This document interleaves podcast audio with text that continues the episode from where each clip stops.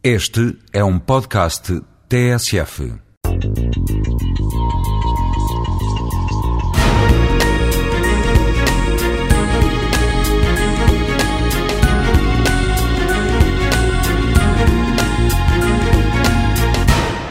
Hoje, a cidade que vem aí, para além do, da possibilidade de disciplinar o consumo energético, é a cidade que também tem o ócio. Tu e exemplos destes, por exemplo, a cidade de Chicago inaugurou em 2006 26 mercados de hortaliça para a produção das hortaliças da própria cidade.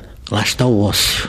Uma produção de hortaliça da própria cidade, no espaço urbano da cidade, é um ócio necessário para reanimar as pessoas, para as pessoas recriarem a sua situação, para ter uma folga daquele trabalho usual que fazem diariamente, é um exemplo dócil. Outro aspecto, Monique que eh, está neste momento com uma estrutura de corredores de passeio em que, em lugar de se andar num jardim às voltas, à volta do canteirinho, do espaço verde, que foi o que se justificou para se criar um grande edifício ao lado, pode-se andar na cidade em corredores de quilómetros, onde se vai vivendo a natureza, onde se vai contemplando o céu, onde se vai ouvindo os sons próprios da paisagem, etc. Portanto, são exemplos. Aqui esse não entraram ainda na nossa estratégia.